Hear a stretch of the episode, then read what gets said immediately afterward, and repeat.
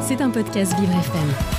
Et Anissa de Noisy-le-Grand nous a posé la question est-ce que les moustiques font courir le risque d'une épidémie dans notre pays? Les bons jours reviennent et déjà les premiers moustiques font leurs apparitions. Le réchauffement climatique favorise très largement cette prolifération car ces insectes sont adeptes des zones de chaleur et d'humidité. L'un des plus dangereux, l'Aedes albopictus, plus connu sous le nom de moustique tigre, est de plus en plus présent en métropole. Cet insecte originaire d'Asie du Sud-Est a été recensé dans près de 71 départements en France.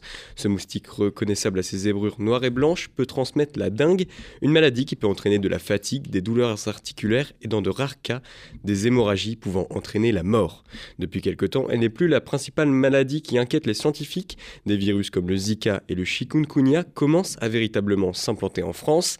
Et si ces maladies inquiètent particulièrement aujourd'hui, c'est à cause des grandes compétitions sportives qui vont avoir lieu dans notre pays, la Coupe du Monde de rugby et les Jeux Olympiques, des grands événements qui vont amener bien sûr un brassage de la population et un risque accru de prolifération incontrôlée des maladies.